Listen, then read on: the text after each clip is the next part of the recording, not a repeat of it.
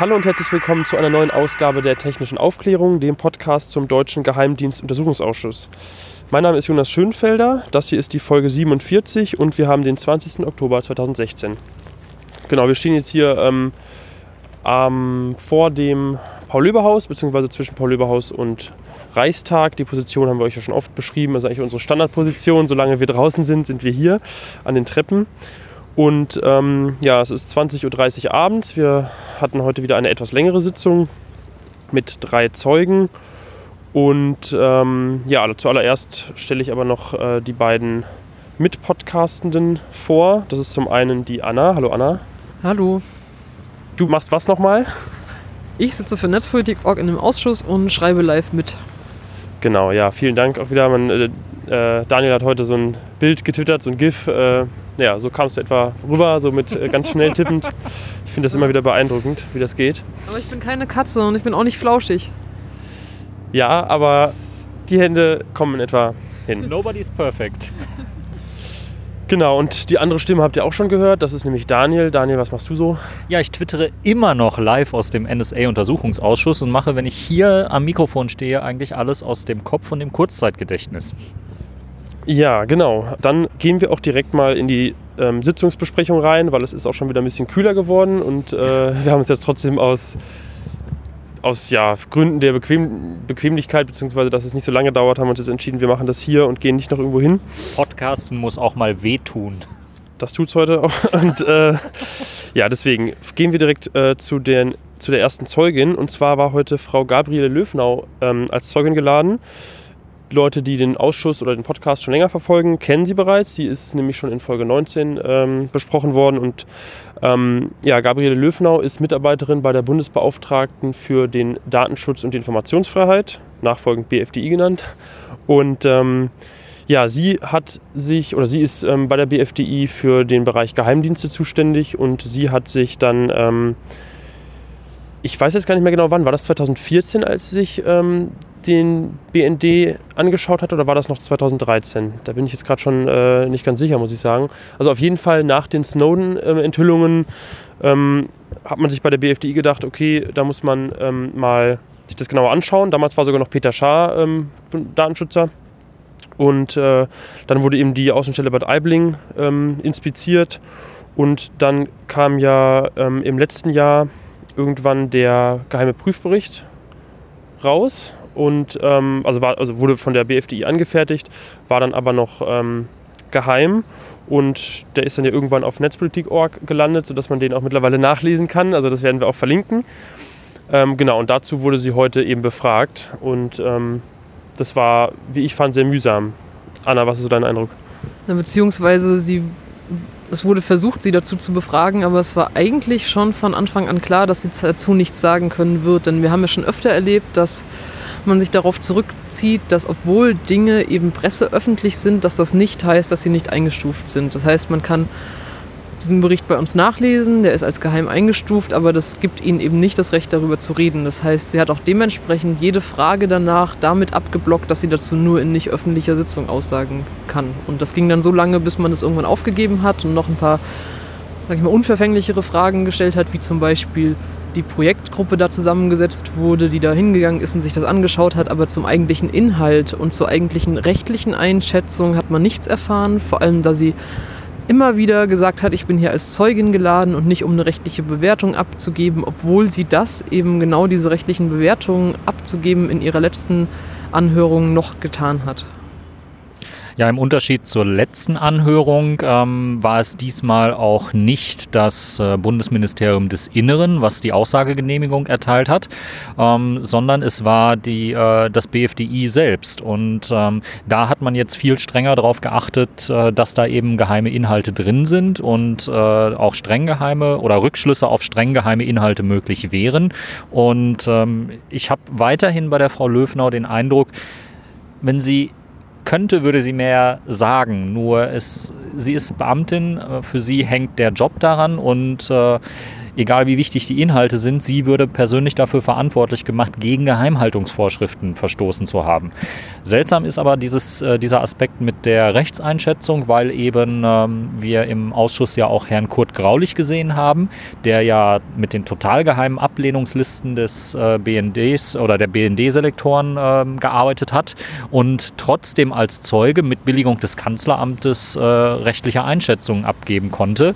Ähm, dass das jetzt auch für Frau Löwner nicht möglich war und äh, dass auch massiv Druck ausgeübt wurde, ähm, das war schon ja, bemerkenswert. Druck kam vor allen Dingen gleich sofort zu Beginn der Anhörung von äh, Tankred Schipanski, äh, der wirklich alles versucht hat, äh, auch ein schlechtes Bild auf Frau Löwenau zu werfen.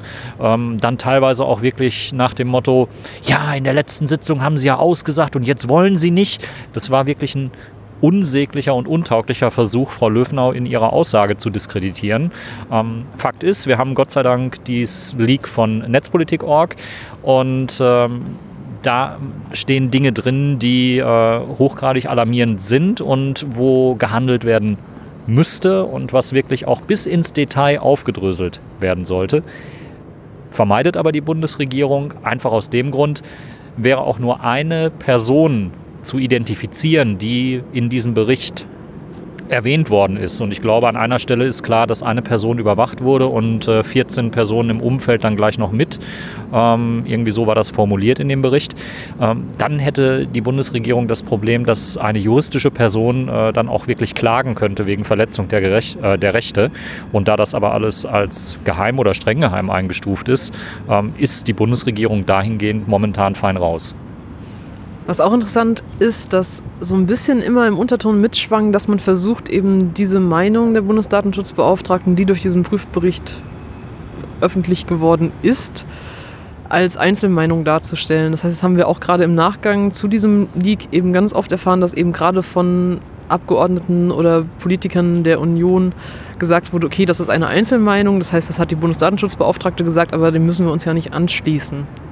Und da ist eben die Frage, warum tut man sowas? Und da sieht man auch, was für eine schwache Stellung die Bundesdatenschutzbeauftragte eigentlich hat, denn ihr höchstes Instrument sind eben Beanstandungen. Das heißt, das, was sie tun kann, ist eben zu sagen, okay, da ist was falsch, aber mehr kann sie nicht. Das heißt, die kann keine Maßnahmen verhängen oder sagen, ihr müsst das ändern, sondern sie kann das nur sagen und dann können immer noch Bundeskanzleramt und BND sagen, ist uns egal, sehen wir anders. Und das kam eben auch zum Ausdruck, nämlich es gibt auch mittlerweile Stellungnahmen des BND und des Bundeskanzleramtes eben zu ihrem Prüfbericht und diese Stellungnahmen sind genauso geheim, die kennen wir derzeit noch nicht und wir wissen eben nicht, was BND und Bundeskanzleramt dann als Reaktion auf ihren Bericht getan haben. Im schlimmsten Fall haben sie eben nichts getan. Und ein Aspekt ist eben noch ähm, die Persönlichkeitsrechtsverletzungen, die da eben nahegelegt sind durch diesen Bericht und die ähm, da niedergehalten sind. Normalerweise müsste der BND reagieren und Leute, die zu Unrecht überwacht worden sind, darüber auch in Kenntnis setzen und, äh, informieren. Und auch da musste Frau Löwenau äh, dann quasi eingestehen, dass sie sowas nicht nachprüfen kann. Also dass der BND da auch nicht in der Verantwortung ist, nachzuweisen, sich dahingehend rechtsmäßig, äh, rechtmäßig verhalten zu haben. Und insofern bleibt all das wirklich in einer Grauzone, die ähm, der Bundesregierung sehr zu Pass kommt, die ja von allem äh, nichts gewusst haben will, was da stattgefunden hat. Und das haben wir ja bei den anderen Zeugen heute auch gesehen. Vielleicht noch ein interessanter Punkt zu Ihrer Vernehmung, der jetzt auch weniger die Inhalte Ihrer Aussagen betrifft, weil da einfach wenig zu holen war, sondern mehr der Versuch, die Schuld, dass das ja alles geheim gehalten wird, auch auf die Bundesdatenschutzbeauftragte abzuwälzen, weil es wurde ja immer gesagt, ja, ihre Aussagegenehmigung kommt ja jetzt direkt von der Bundesdatenschutzbeauftragten und eben nicht mehr vom Bundesinnenministerium. Da, das haben sie sich ja quasi selber auferlegt. Aber was wir dann auch beachten müssen, ist eben, dass die Geheimhaltungsstufe der Dokumente, aufgrund derer eben die Bundesdatenschutzbeauftragten den Bericht angefordert ist, geheim ist und dementsprechend auch dieses Dokument geheim ist. Und wir wissen, dass es ein Bestreben gab, seitens der Bundesdatenschutzbeauftragten eine Herabstufung zu beantragen, die eben nicht bewilligt wurde. Und dementsprechend muss man sich eben nicht wundern, dass die Aussagegenehmigung so beschränkt ist, weil dann eben aus rein formalen Gründen es ziemlich einen Ärger geben würde, weil eben wiederum vom Bundeskanzleramt die gesagt haben, wir werden es nicht herabstufen, gesagt wurde, okay, es ist immer noch geheim und sich daran natürlich auch die Aussagegenehmigung knüpft. Das heißt, wir können nicht sagen, dass diese Aussageverweigerung direkt von der Bundesdatenschutzbeauftragten stammt, sondern eine Folge dessen ist, dass das Bundeskanzleramt weiterhin daran festhält, dass diese Informationen, die zum Teil auch schon öffentlich waren und schon im Ausstoß von anderen Menschen besprochen wurden, hier nicht angesprochen werden konnten. Äh, eins, was mir noch einfällt, ist auch eher so zum Ablauf. Äh, Daniel hat es eben schon angesprochen, dass ja Herr Schipanski am Anfang so, eine recht äh, harte so einen recht harten Befragungsstil gewählt hat. Und ähm, ja, da kam noch dazu, dass scheinbar jetzt eine neue Regelung getroffen wurde im Ausschuss, ähm, dass, die, dass es immer nur noch drei Stunden Fragezeit pro ähm, Zeuge ge geben soll, also für die gesamten, für, für alle Fraktionen gemeinsam. Und ähm, da hat eben Herr Schipanski mit Fragen direkt begonnen, die eben irgendwie wo relativ klar war, dass sie das nicht beantworten kann. Also so Sachen, äh, Anna, du hast es gesagt, also Dinge äh, zu, zu, dem Gutachten gefragt, wo die, BF, äh, wo die Mitarbeiterin Frau Löwner einfach sagen musste, ähm, das ist eben noch eingestuft, wir dürfen da gar nichts zu sagen. Und ähm, da hat dann eben die Opposition dann auch irgendwie gesagt, ja, irgendwie, ihr wollt jetzt hier die Redezeit verbrauchen oder die Fragezeit.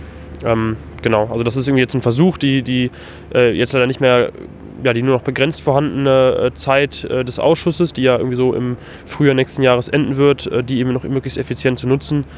Genau. Und das ist ja nicht das erste Mal, dass wir solche Aktionen von äh, Tankred Schipanski gesehen haben, ähm, der ja durch äh, viele destruktive Fragerunden aufgefallen ist, der dadurch auffällt, dass er immer wieder versucht, äh, von der Opposition erarbeitete Fortschritte in der Befragung ähm, im nächst, in der nächsten Meldung, in der nächsten Fragerunde gleich wieder zu äh, negieren und dann auch sich teilweise in Dinge verrennt, die so offenkundig äh, daneben sind, äh, die zu Lachern nicht nur bei der Opposition führen, die führen dann auch teilweise zu peinlichem Wegschauen bei den, bei den Leuten von äh, SPD bzw. seinen eigenen Unionskollegen. Ähm, also das ist nicht, das ist nicht konstruktiv, das ist einfach eine Verhinderungsgeschichte, die da stattfindet. Und er hat diese Rolle wohl äh, ja, sehr verinnerlicht und lebt die auch dann teilweise sehr deutlich aus. Dann äh, gehen wir direkt zu der nächsten Befragung, beziehungsweise wir haben uns entschlossen, die beiden nächsten Zeugen ähm, ja mehr oder weniger gemein so zusammen äh, zu fassen und ähm, zusammen zu besprechen, weil die beide ähm, aus dem gleichen Referat stammen. Und zwar war das zum einen die Frau Dr. Friederike Nökel und der Herr ich gucken, Karl. und der Herr Albert Kahl, genau, die sind beide aus dem Bundeskanzleramt. Die Frau Nökel ist Mitarbeiterin im Referat 603 und der Herr äh, Kahl ist der Referatsleiter im Referat 603. Und das Referat ist eben ja für die äh, Geheimniskontrolle bzw. für die Kontrolle des BND zuständig unter anderem. Ähm, ja, vielleicht noch ganz kurz zu der Biografie der beiden Personen. Das ist ja durchaus auch ganz interessant. Also äh, die Frau Nökel ähm, ist Volkswirtin und hat ähm, 2002 angefangen beim BND zu arbeiten und hat dann eben ist dann 2013 ins Bundeskanzleramt gewechselt. Und der Herr Karl, ähm, der hat ebenfalls äh, beim BND gearbeitet, fünf Jahre lang und ist dann auch äh, im August 2013 äh, Referatsleiter geworden im Bundeskanzleramt. Das heißt schon mal beide ähm, Personen mit ähm, BND-Hintergrund. Ja, und ähm, sie wurden ähm, ja, zur Aufsicht, zur Fach- und Rechtsaufsicht ähm, des BND befragt. Und äh, ja, gerade die Frau Nökel hat, glaube ich, ähm, ein sehr, äh, ja, sehr zögerliches, zurückhaltendes Bild, man könnte auch, ja, oder verunsichert, verunsichertes Bild hinterlassen, weil sie eben sehr äh, von den Fragen zum Teil doch sehr eingeschüchtert wirkte und äh, gestottert hat so ein bisschen.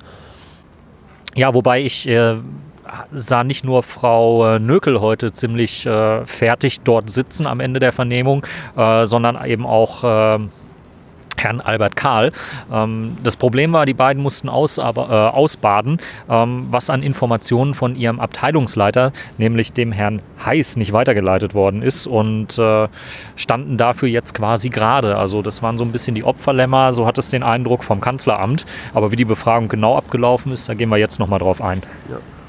Genau, wobei wir auch gar nicht so richtig wissen und immer noch nicht geklärt haben, wer welche Informationen nicht weitergeleitet hat. Es ging heute nämlich im Gegensatz zur letzten Vernehmung von Herrn Karl, der ja schon mal da war vor einer ganzen Weile, ich glaube, das ist jetzt fast ein Jahr her, nicht um NSA-Selektoren, sondern es ging eben auch um die BND-Selektoren, über die jetzt dank der Erweiterung des Untersuchungsauftrags auch gefragt werden darf. Und da gibt es schon seit einer geraumen Weile diverse Unstimmigkeiten. Es wurden nämlich 2013, als dann irgendwann dieser Satz abhören unter Freunden, das geht gar nicht, relativ schnell eine Weisung erlassen. Das lief dann so, dass der damalige BND-Präsident Schindler ins Bundeskanzleramt gegangen ist zu dem Herrn Pofalla und mit ihm geredet hat und dann quasi die Weisung von oben kam, ihr müsst jetzt dieses Abhören oder dieses Steuern von Selektoren zu EU- und NATO-Staaten und den entsprechenden Regierungen und Botschaften abstellen.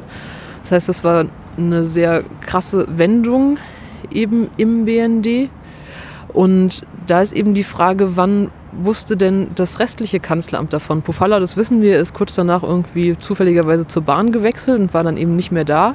Und das scheint eben auch ein Punkt gewesen zu sein, wo plötzlich dieses Wissen um diese Weisung komplett verloren gegangen zu sein scheint. Denn beide Zeugen, sowohl die Frau Nökel als auch der Herr Karl, haben dann darauf abgestellt, dass sie davon erst im Frühjahr 2015 wieder erfahren haben. Und da ist eben dieses große schwarze Loch von anderthalb Jahren, in dem scheinbar nichts zu dieser Selektorenthematik im Bundeskanzleramt eben in der Fach- und Dienstaufsicht des BND passiert zu sein scheint und auch nichts diskutiert wurde. Ja, Herr Fliesek hat da eine Frage in die Richtung gestellt. Da hat er nämlich gefragt, ob das äh, sogenannte Need-to-Know-Prinzip auch beim Bundeskanzleramt möglicherweise herrscht. Also im Geheimnisbereich ähm, ja, bedeutet dieses Need-to-Know-Prinzip ja, dass man sozusagen möglichst wenig Stellen äh, über Dinge Bescheid wissen soll und eben wirklich nur die, die es unmittelbar betrifft. Und äh, Herr Fliesek hat eben ja, so in den Raum geworfen, ob das vielleicht beim Bundeskanzleramt auch so ist, weil eben ähm, Mitarbeiter aus Referaten, die sich eigentlich mit solchen Dingen befassen müssten, ähm, davon nichts wussten. Und ja, wie Anna jetzt schon gesagt hat, eben äh, ja, die beiden Zeugen ähm, äh, Nökel und Karl eben erst in 2015, also anderthalb Jahre später, äh, davon in Kenntnis gesetzt wurden oder irgendwie durch den Untersuchungsausschuss auch teilweise erst davon in Kenntnis äh, gekommen sind, äh, was vorher eigentlich schon im Kanzleramt irgendwie äh, ja, irgendwie äh, als Wissen vorhanden sein musste. Fliesek hat da auch noch einen wesentlichen äh, Kritikpunkt aufgemacht, nämlich die gesamte Dokumentation. Diese Weisung, äh, über die Anna vorhin gesprochen hat, die ist ja offenbar auch nur mündlich ergangen und die gab es nirgendwo schriftlich zum Nachvollziehen.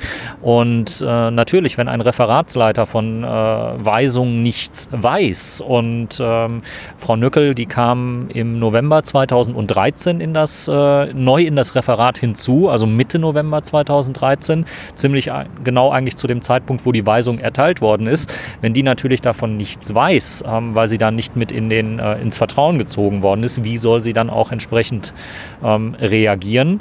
Ähm, das, und dass eben Dinge nicht festgehalten werden, betrifft ja nicht nur ähm, solche Weisungen, die äh, nicht äh, verschriftlicht werden.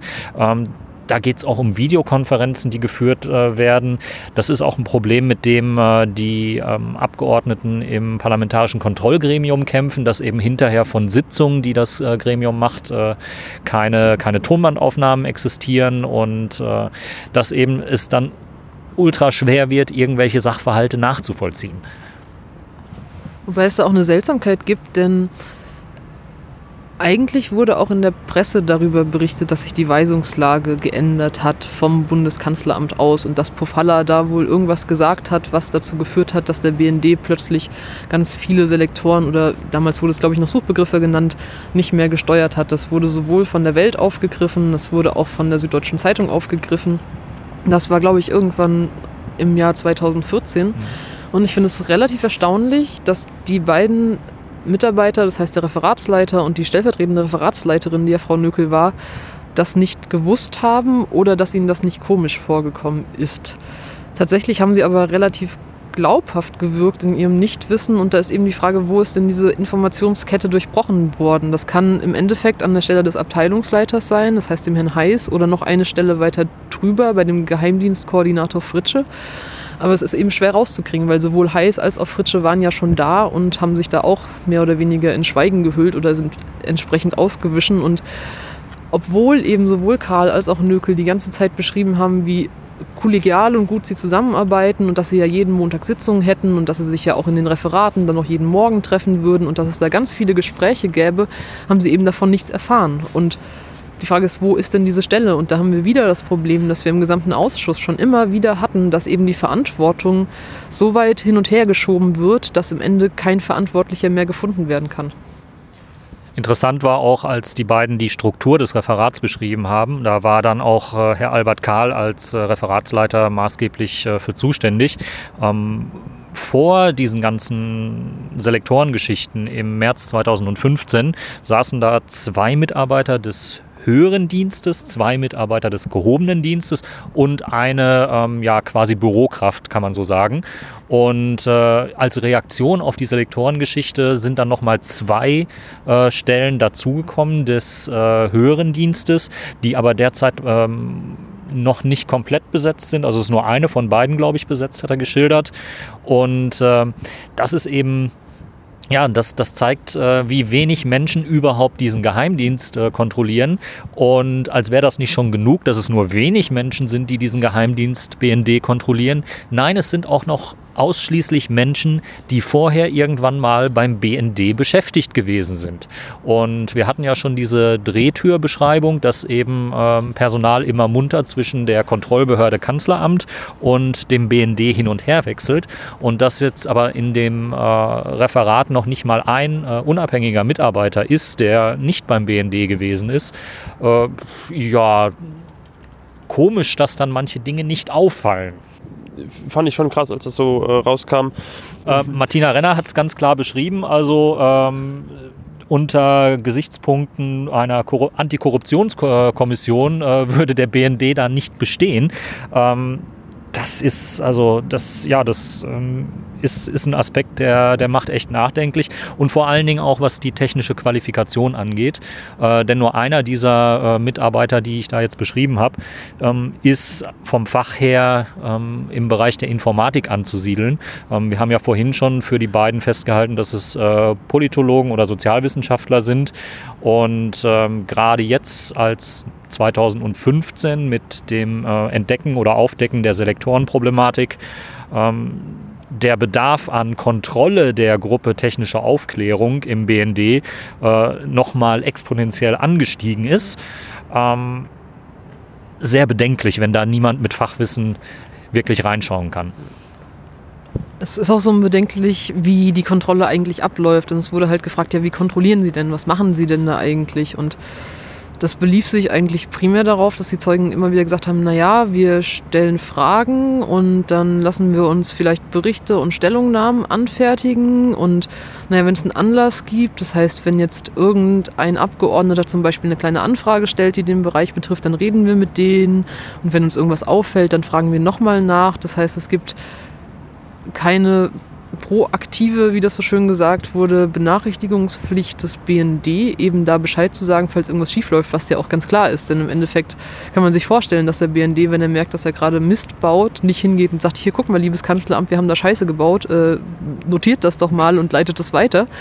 Und das ist einfach ein riesiges strukturelles Problem, denn im Endeffekt kann man ja nur nach dem fragen, was man weiß. Und das hat man auch ganz deutlich gemerkt, als dann eben gefragt wurde, was haben Sie denn vor Snowden gemacht? Das heißt, es wurde immer wieder gesagt, ja, nach Snowden, da haben wir ja ganz viele Fragen an die Abteilung geschickt, ob die davon was wissen, ob die da irgendwie mit drin hängen. Aber was ist denn vorher passiert? Und vorher scheint eben nicht besonders viel passiert zu sein. Das heißt, vorher hatte dieses Referat auch noch zwei Mitarbeiter weniger. Und vorher hatte man ja bis auf jetzt einzelne parlamentarische Anfragen auch wenig, ja, sage ich mal, wenig Anreiz danach zu fragen, wenn man die ganze Zeit auf Treu und Glauben arbeitet.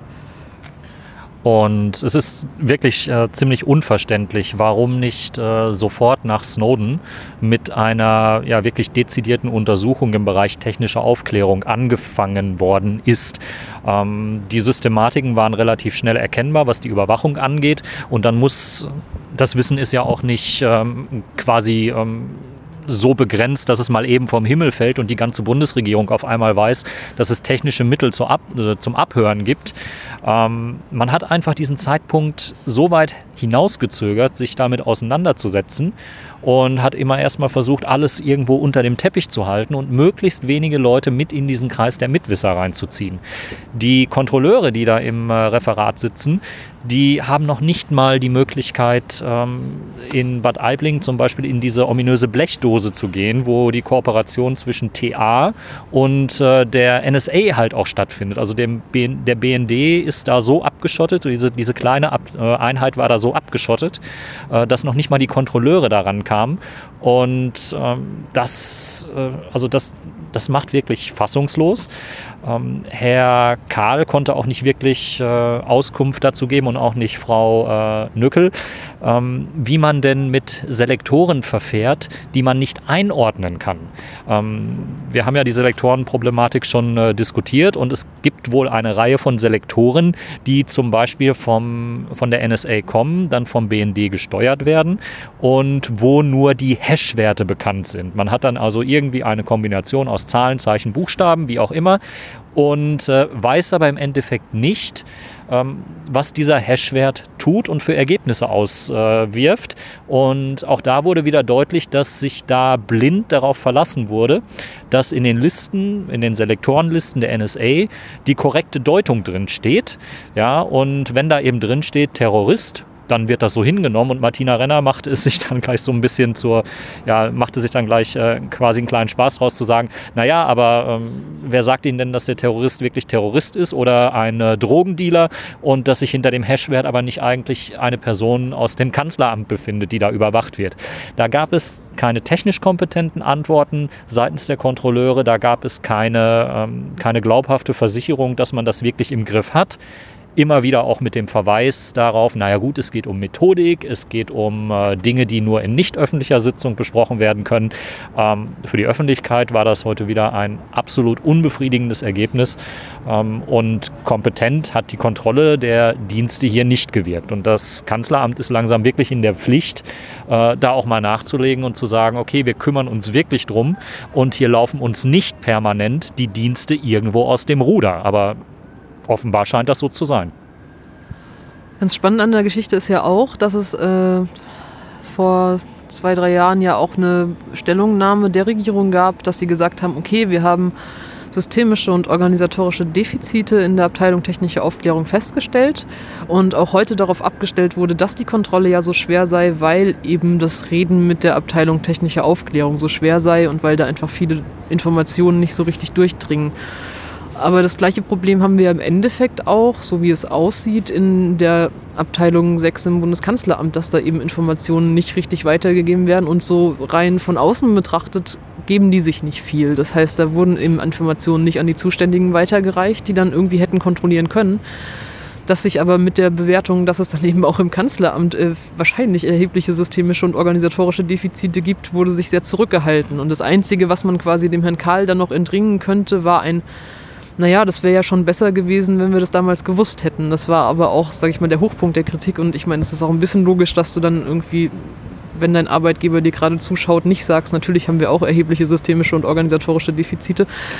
Und das ist, glaube ich, einfach ein Riesenproblem, das wir sehen müssen, gerade auch, ich schlage jetzt schon mal so einen kleinen Bogen, worüber wir nachher bestimmt noch reden, in Bezug auf das morgen verab zu verabschiedende BND-Gesetzespaket. Genau, zu dem Thema, ähm, also nochmal zu dem Thema äh, Abteilung technische Aufklärung im BND, da wurde auch äh, einer der beiden Zeugen, ich weiß jetzt nicht mehr genau wer, ähm, gefragt, ob es da eben so ein Eigenleben herrsche und der oder die Zeugin hat das dann auch, äh, wenn ich mich recht entsinne, auch ähm, bejaht. Und das fand ich irgendwie schon bemerkenswert, ähm, dass man sich, also ich meine, irgendwie, ja, dieses ganze Thema Geheimdienste, wo wir ähm, ja, was man so in, in, den Jahren jetzt äh, mitbekommen hat, ist natürlich irgendwie schwierig zu kontrollieren. Das äh, ist erstmal auch irgendwie also logisch, einfach, dass es generell, es ist ja im Wort Geheimdienst sozusagen von, schon drin, aber einfach, dass man das so hinnimmt und dass man das schon so sagt, ja, das ist klar, dass da so eine Abteilung irgendwie ein Eigenleben führt und schwer zu kontrollieren ist. Das finde ich irgendwie schon. Ähm, einen nicht besonders äh, tollen Zustand und würde mir da wünschen, dass es da Änderungen gibt. Aber ja, Anna hat schon das äh, BND-Gesetz ähm, angesprochen. Das wird ja damit ähm, ja, eher schlechter, beziehungsweise wird legalisiert, was bisher illegal war, aber die Praxis wird nicht unbedingt geändert. Ähm, dann könnten wir Bevor wir jetzt nochmal uns kurz aufs BND-Gesetz ähm, und noch eine andere Sache stürzen, können wir noch kurz äh, sagen, dass wir noch zwei äh, kurze Gespräche geführt haben mit Abgeordneten danach. Also es waren jetzt nur noch die Abgeordneten der Grünen Fraktion da. Ähm, und zwar haben wir da zuerst mit dem Herrn Ströbele gesprochen. Da hören wir jetzt mal rein. So, Herr Ströbele, vielen Dank, dass Sie sich noch Zeit nehmen äh, für ein kurzes Interview. Ähm, ich habe ein paar Fragen zur heutigen Sitzung. Das erste, ja. äh, die erste Zeugin, Frau Löfnau, die bei der BFDI ähm, arbeitet, die hat ja. Ähm, die war sehr unergiebig. Ja, das würde ich auch so sagen. Also die, der Bericht, ähm, den Prüfbericht, den sie erstellt hat, äh, der wurde ja ähm, dann vom, vom Bundeskanzleramt sozusagen ähm, wurde angeordnet, dass der eben nicht äh, frei veröffentlicht werden darf, sondern eben eingestuft wird. Ähm, wie passt das zusammen, dass eine öffentliche ähm, also eine unabhängige ähm, Bundesdatenschutzbeauftragte, die auch über Sachverhalte ähm, sich informiert hat, die auch zum großen Teil öffentlich sind, dass das komplett eingestuft ist. Ja, das kann eigentlich nicht sein. Ich habe sie ja auch danach gefragt, was eigentlich äh, aus den Erkenntnissen äh, wird, die Sie als Datenschutzbeauftragte oder als Vertreterin der Datenschutzbeauftragten äh, hat, äh, gewonnen hat. Äh, da hat sie dann gesagt, ja natürlich, äh, da müssen sie erstmal die Stelle und die, auch die vorgesetzte Stelle in der Regierung dann davon informieren, das haben sie ja getan. Aber sie müssen auch, vor allen Dingen, wenn dann keine Reaktion kommt, äh, das irgendwie öffentlich machen. Und da warten wir jetzt drauf, dass sie das öffentlich macht. Sie sagt, das äh, wäre dann im Rahmen des Jahresberichtes, den die Datenschutzbeauftragte ja erstellt, äh, würde das natürlich auch erwähnt. Jetzt müssen wir mal gucken, wie konkret das ist. Aber ich gehe mal davon aus, also diese ganze Behörde hat ja wirklich ein Standing bewiesen, ähm, weil sie trotz heftiger Proteste offenbar der Bundesregierung bei ihrer Auffassung geblieben ist. So viel steht jedenfalls für mich fest.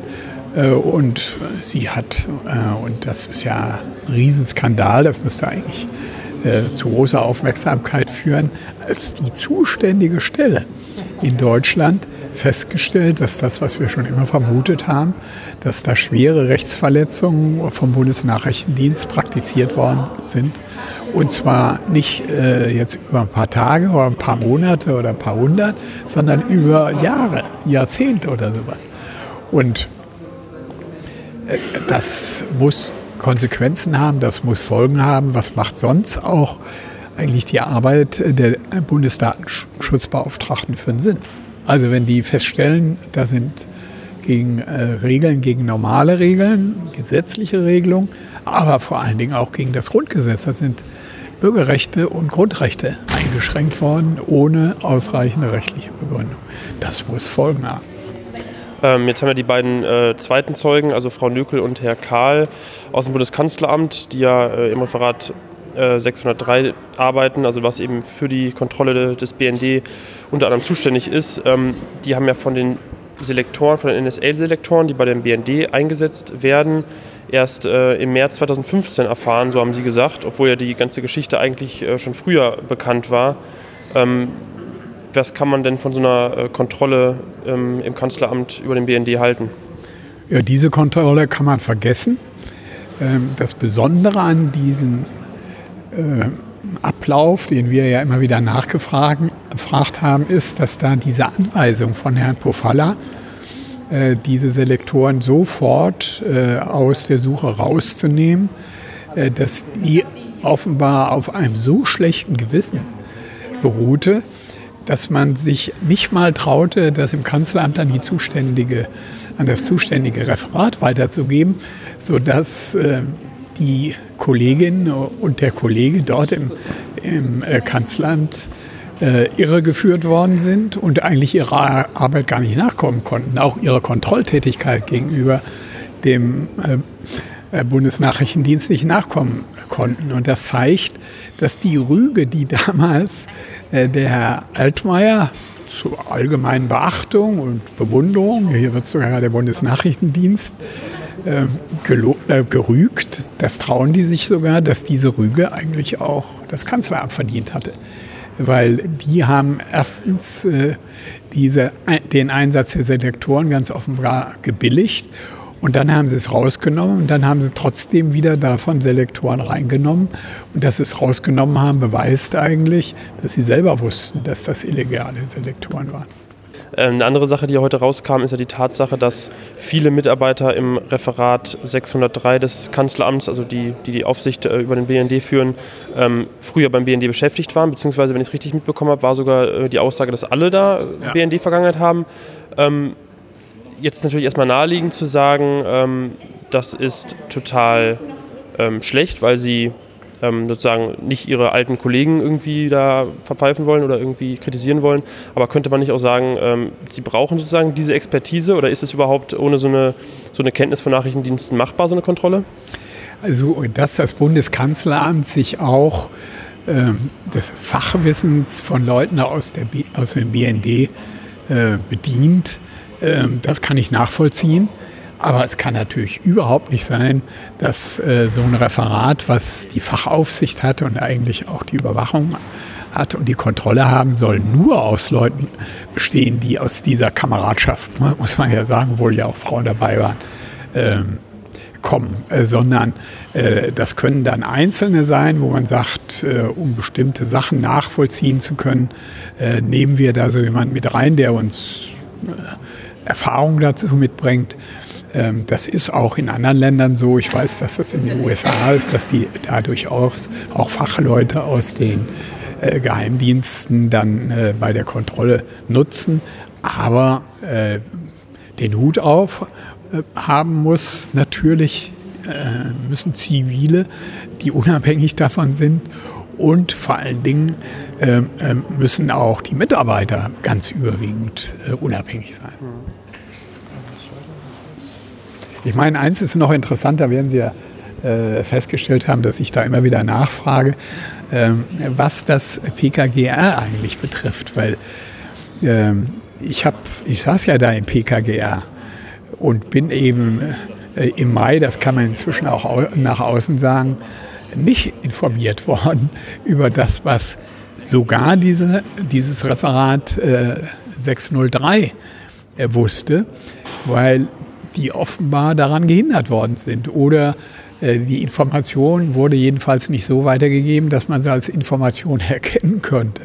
Weil das äh, PKGR hat ja inzwischen auch festgestellt, äh, dass eine Information bei keinem der Mitglieder des PKGR, bei keinem der Mitarbeiter dort angekommen ist. Es ist ja immer behauptet worden, die sind informiert worden. Aber jetzt haben wir ja heute gehört, es gibt sogar ein Schreiben in den Unterlagen des Kanzleramtes, dass eine Information gar nicht vorgenommen worden ist, haben die da festgestellt. Das heißt, auch da ist entweder aus Fahrlässigkeit, aus Nichtwissen, aus äh, dem das äh, nichts unter Kontrolle ist äh, oder weil man das beabsichtigt hat, äh, das PKG übergangen worden. Also ich habe den Eindruck, diese, dieser Grundsatz Need to Know wird zu Lasten des PKGR und des Parlaments so ausgelegt, die müssen doch nur wissen, was uns nicht wehtut oder was uns nicht ärgert. Das kann natürlich überhaupt nicht sein. Wir haben ja noch andere Fälle. Also wir haben ja auch sonstige Kenntnisse aus den Akten, wo immer schon äh, daraus hervorging, äh, dass äh, die verhindern wollten, dass zum Beispiel über Iconal, über dieses Großprojekt Iconal, äh, die, das PKGR bzw. die G10-Kommission informiert wird, weil sie befürchteten, dass sie dann Ärger kriegen, zu Recht Ärger kriegen. Aber so ist eine Kontrolle nicht möglich. Deshalb müssen wir eine ganz andere Novelle für die Kontrolle äh, der Geheimdienste und für die Neugestaltung dieses Gesetzes haben. So, und danach war noch äh, Herr Konstantin von Notz kurz für ein paar Fragen bereit. Das hören wir jetzt. Heute in der Sitzung ist ja äh, herausgekommen unter anderem, dass das Bundeskanzleramt vom BND nicht äh, proaktiv über die 4,7 Millionen NSA-Selektoren informiert wurde. Was halten Sie von dieser Praxis, dass der BND solche Sachen einfach äh, von sich aus nicht sagt? Ja, ich weiß gar nicht, ob das die Erkenntnis war. Auf jeden Fall ist die zuständige Abteilung nicht informiert worden. Ob das Bundeskanzleramt nicht wusste, was lief, also die Hausspitze, äh, da haben wir doch erhebliche äh, Fragezeichen. Wir haben ja heute äh, Zeitungsartikel den Zeugen vorgehalten aus dem Jahr 2014, in denen explizit von einer Änderung der Praxis im Bundesnachrichtendienst bei der Erfassung äh, ähm, die Rede ist. Und insofern kann eigentlich diese Story, die bisher erzählt wurde, dass nämlich das Bundeskanzleramt von problematischen BND-Selektoren erst im März 2015 gehört hat, nicht stimmen. Da hat ja auch Ihr Kollege Fliesek ähm, eine Vermutung aufgestellt, dass es sozusagen auch im Bundeskanzleramt so ein Need-to-Know-Prinzip gibt. Also, dass man äh, vielleicht von oberer, ähm, oberster Leitung versucht, ähm, dass die unteren Mitarbeiter gar nicht so von Sachen mitbekommen, die möglicherweise Probleme machen. Also glauben Sie auch, dass es da vielleicht sowas, äh, so ein Prinzip herrscht? Das weiß ich nicht genau, aber ich glaube, dass im Bundestagswahlkampf 2013 und in den Folgemonaten ähm, man wahrscheinlich nach so einem Prinzip vorgegangen ist, weil eben äh, das, was vom Bundeskanzleramt kommuniziert wurde in den Monaten nach den Veröffentlichungen von Edward Snowden, offensichtlich nicht gestimmt hat. Und damit das nicht auffliegt, durften da nicht zu viele Menschen äh, dran beteiligt äh, werden. Und äh, jetzt später und im März 2015 und durch die Arbeit des Untersuchungsausschusses äh, konnte man eben diese Dinge nicht mehr hinterm Berg halten und hat die so äh, peu à peu zugegeben. Aber in der Nachschau ist eben für uns wichtig und relevant das Thema Verletzung der deutschen Interessen durch Kooperation mit der NSA, was Herr Pofalla als nicht relevant und nicht existent benannt hat, das scheint doch ein relevantes Problem gewesen zu sein. Es hat existiert und man wollte es im Bundestagswahlkampf 2013 nicht zugeben und hat deswegen gelogen.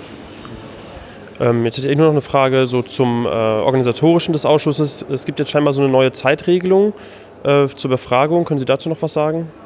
Also wir haben natürlich einen relativ harten äh, Rahmen zeitlich. Ähm, wir müssen im Februar, März zum Ende kommen mit den Zeugeneinvernahmen. Wir haben noch ein sehr ehrgeiziges Programm mit Monkey Shoulder, der Bundeskanzlerin, dem Außenminister, ehemaligen Kanzlerchef, äh, Kanzleramtschef ähm, und vielen anderen Zeugen, die auf jeden Fall noch gehört werden müssen. Ähm, deswegen ist es grundsätzlich richtig, dass wir versuchen, jetzt schnell durchzukommen. Wir wollen uns aber, weil die Koalition die letzten dreieinhalb Jahre eben auf diese verrückte Redezeitverteilung nicht verzichtet hat, äh, jetzt nicht einfach unsere, unser Fragerecht aufgeben und wir versuchen jetzt gemeinsam konsensual zu einem äh, System zu kommen, äh, dass wir alle relevanten Fragen stellen können, auch als Opposition in unseren sehr kurzen Redezeiten und wir trotzdem zügig mit den Zeugen durchkommen.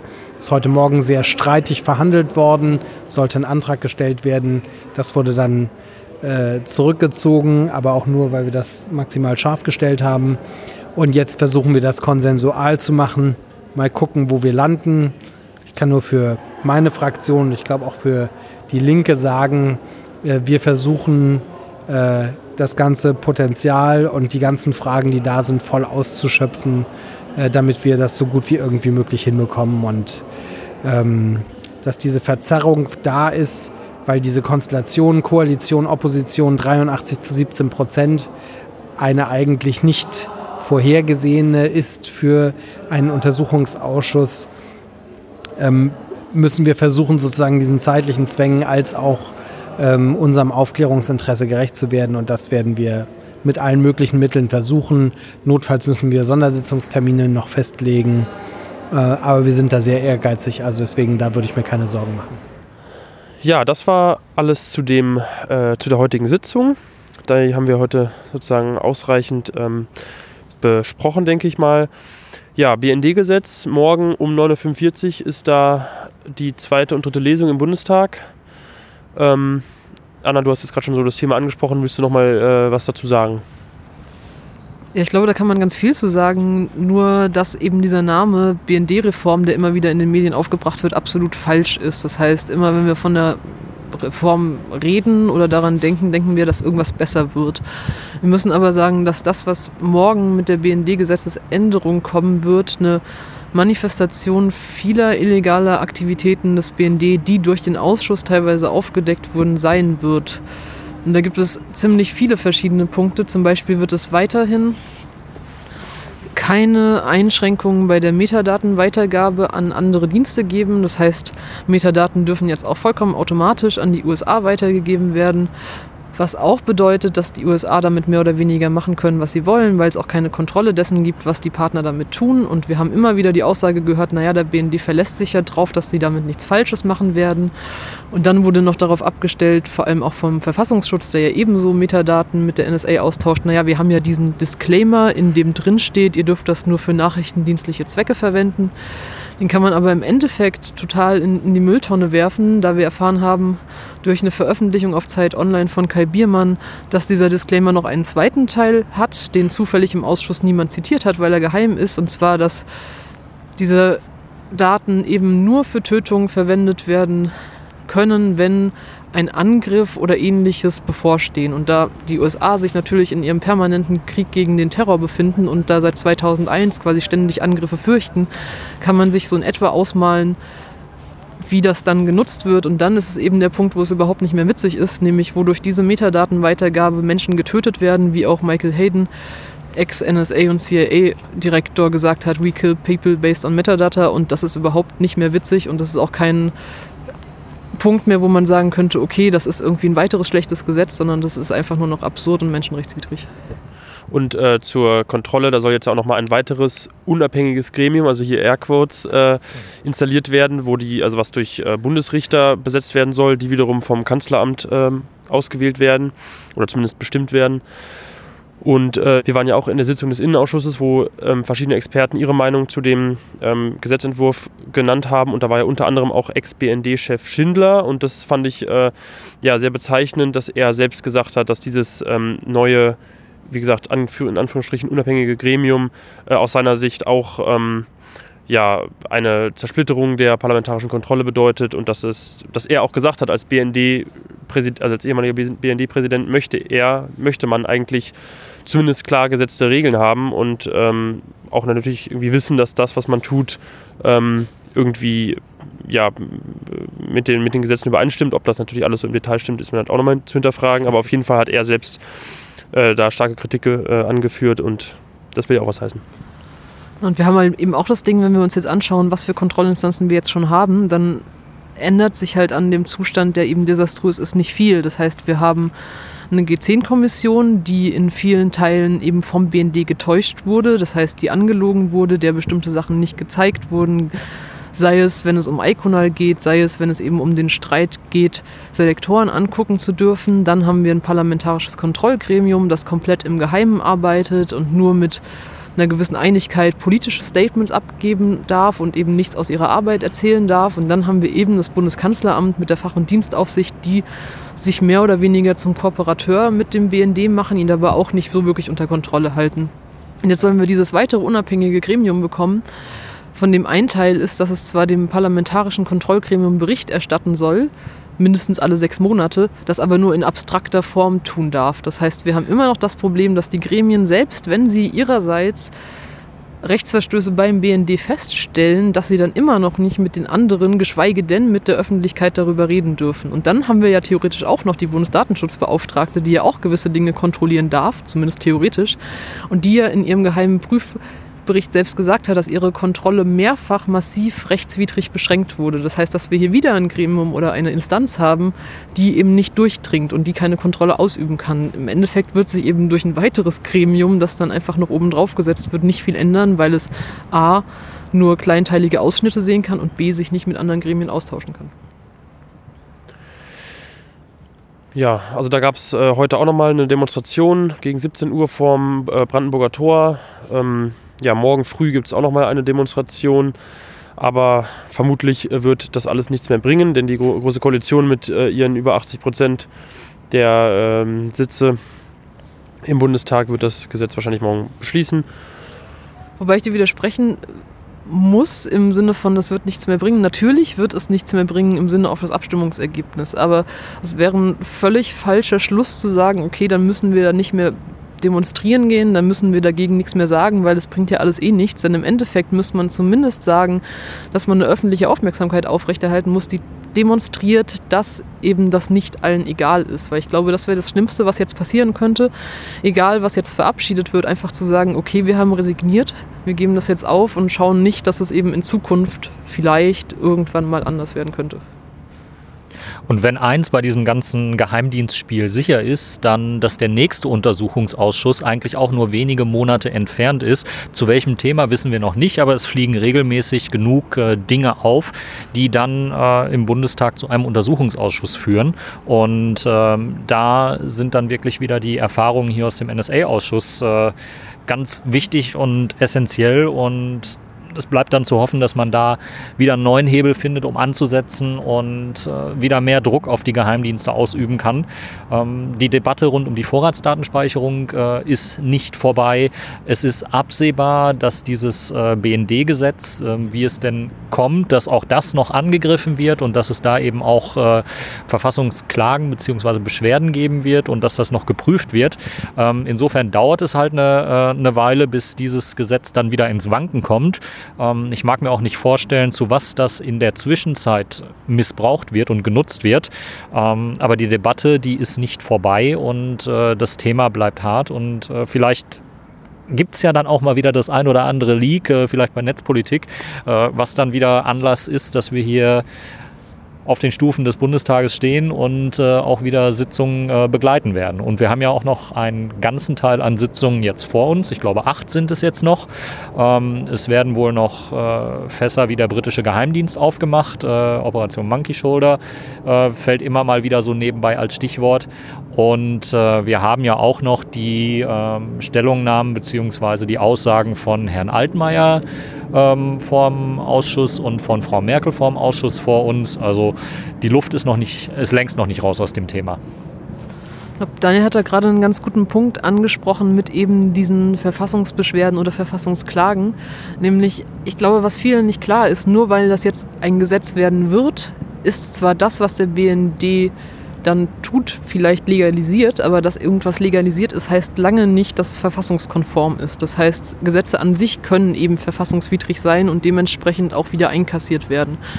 Was aber auch eine problematische Entwicklung ist, das erleben wir in letzter Zeit ziemlich häufig, dass eben verfassungswidrige Gesetze erlassen werden und dass dann Leute nach Karlsruhe gehen, aber das kann kein Dauerzustand sein. Das heißt, selbst wenn wir dieses Mittel von Klagen haben und die auch oft Erfolgsaussichten haben, müssen wir was an diesem Kurs ändern, dass die Bundesregierung am laufenden Band verfassungswidrige Gesetze erlässt, die dann erstmal drei Jahre in Kraft sind, bis die Klagen durch sind, die ja auch sowohl Zeit als auch Geld als auch Ressourcen einfach kosten.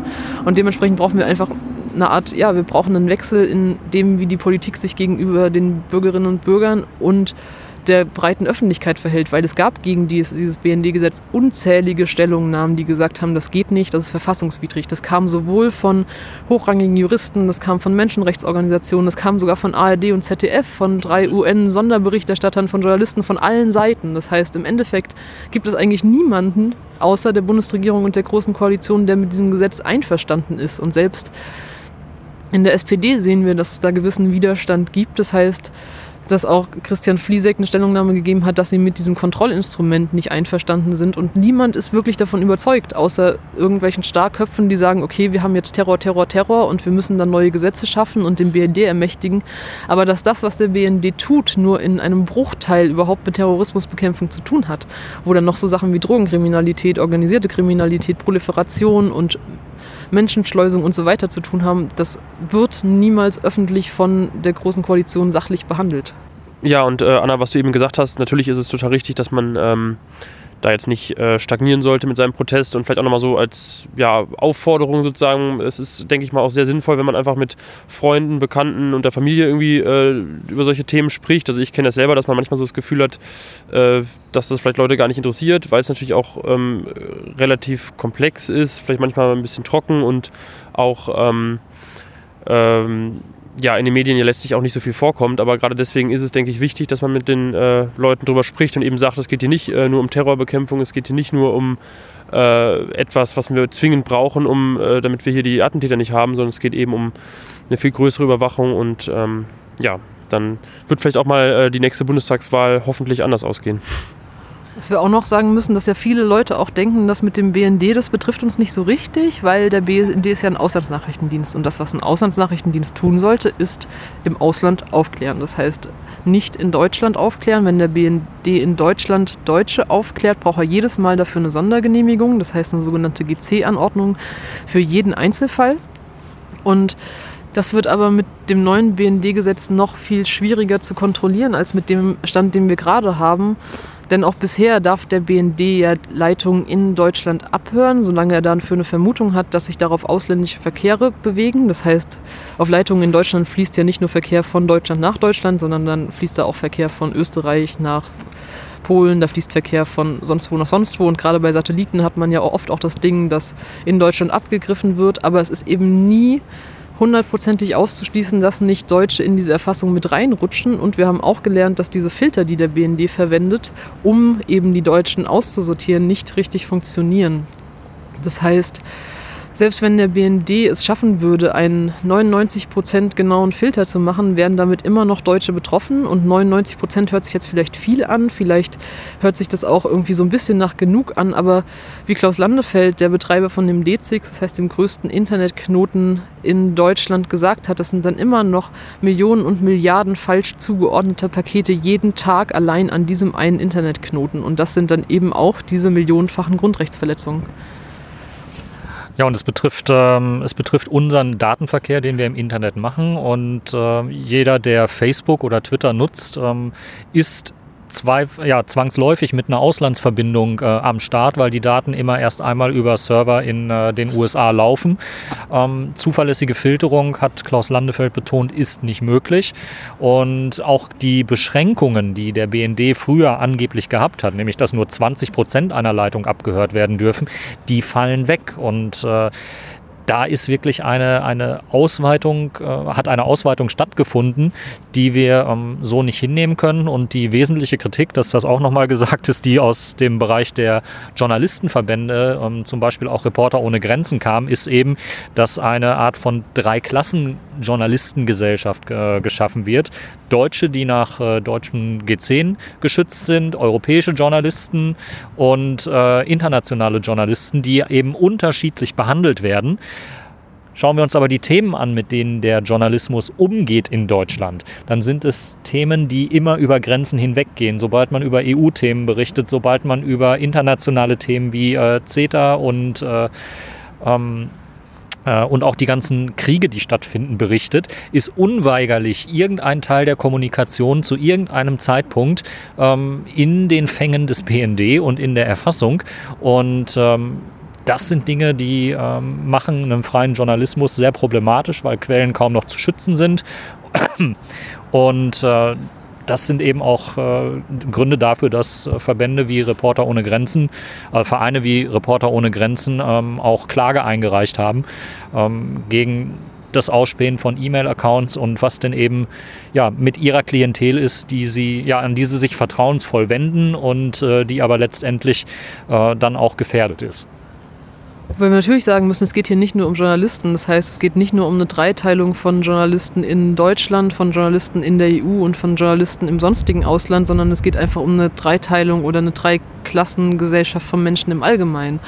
Da nämlich anscheinend die Auffassung zu herrschen scheint, dass das Grundgesetz, so wie wir es haben, eben nur für Deutsche gilt und vielleicht noch so ein bisschen aus diplomatischen Gründen für Europäer, aber für den Rest der Welt eben nicht, der dann wirklich vogelfrei ist, was man auch nicht anders sagen kann. Und ich finde es eine ziemliche Anmaßung zu sagen, dass ein Grundgesetz, in dem in keiner Zeile drin steht, dass es nur für Deutsche gilt, sondern es einfach eigentlich universell sein sollte, dass man dann so ein Gesetz missbraucht, um eben zu sagen, wir dürfen Ausländer einfach vogelfrei abhören und kümmern uns dann nur so ein bisschen um die Deutschen, versuchen die noch rauszufiltern. Das ist an sich schon ein falscher Gedanke und selbst das funktioniert ja nicht mal richtig. Soweit unser Appell gegen das BND-Gesetz. Ähm, alles auch nochmal nachzulesen bei netzpolitik.org und auf äh, vielen anderen Medien. Ich habe gesehen, Sascha Lobert heute auch nochmal seine Kolumne auf Spiegel Online dem Thema gewidmet.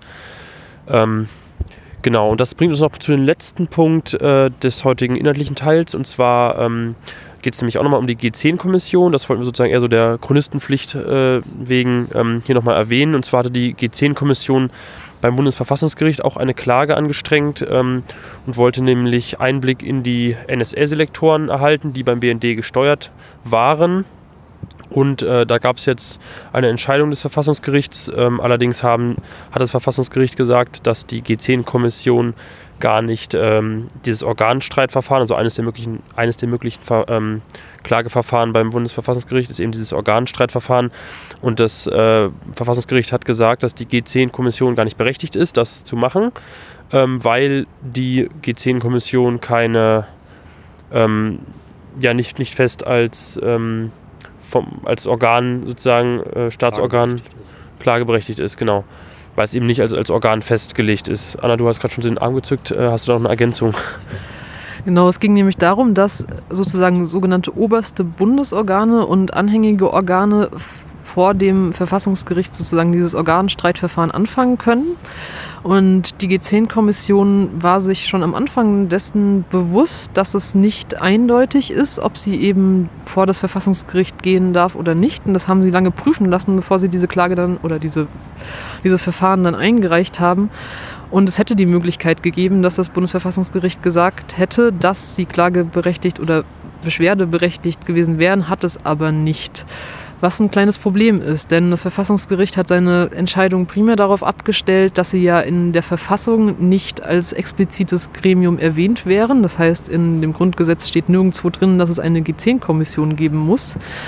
Aber im Grundgesetz steht natürlich drin, dass äh, das Post- und Fernmeldegeheimnis gilt und dass das nur in bestimmten Fällen beschränkt werden darf. Und eben aus dieser Beschränkung, die die G10-Kommission ja genehmigen muss jedes einzelne Mal, ergibt sich ja sozusagen die Notwendigkeit eines Organs, das quasi sagt, das ist in Ordnung und das ist nicht in Ordnung. Deshalb ist eben diese Auslegung von, dürfen Sie jetzt vor das Verfassungsgericht gehen oder nicht, immer noch strittig. Und es hätte genauso gut auch anders ausgehen können. Wir haben jetzt noch die Hoffnung, dass die Opposition ein ganz ähnliches Verfahren offen hat, nämlich die wollen natürlich auch die abgelehnten Selektoren einsehen und da kann man eben nicht bestreiten, dass es ein sogenanntes oberstes Bundesorgan ist, weil die Opposition ja Teil des Bundestages ist und dementsprechend das nicht angezweifelt werden kann. Das heißt, zumindest da können wir hoffen, dass es dieses Jahr noch eine Entscheidung in der Sache und nicht nur in der Formalie geben wird. Aber wir haben es auch in den anderen Podcasts immer schon wieder betont, dieses Spiel auf Zeit, was die Bundesregierung eigentlich über den gesamten NSA-Ausschuss äh, hin versucht hat, ähm, tröpfchenweise Dinge bekannt zu geben, sickern zu lassen, Sachen einzugestehen, tröpfchenweise Akten herüberzureichen, einfach nochmal 100 äh, Aktenordner reinzuschmeißen, die den Ausschuss dann wieder beschäftigen.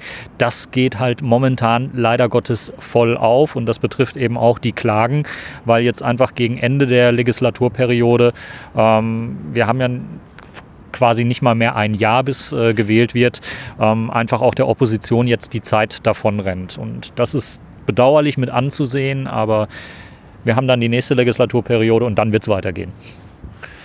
So viel zum inhaltlichen Teil. Ähm ja, mir ist gerade noch eingefallen, wir haben ja Stella heute nicht dabei. Die ist übrigens ähm, deswegen nicht dabei, weil sie heute mit dem Kopf so auf ihre Figuren fokussiert war, die sie geknetet hat. Sie hat heute nämlich mal was Neues versucht und eben nicht die Zeugen gezeichnet, sondern mit so einer speziellen Knete geknetet. Fimo, Fimo. Das sieht ziemlich cool aus. Ähm, da werden wir die Fotos auch äh, in den Blogpost einfügen und könnt ihr auch bei ihr auf Twitter äh, nachschauen ja, die werden dann irgendwie in den Backofen geschoben und dann sind die, ähm, werden die hart und äh, ja, sieht cool Im, aus. Im Backofen ist es übrigens warm im Gegensatz zur Treppe hier jetzt.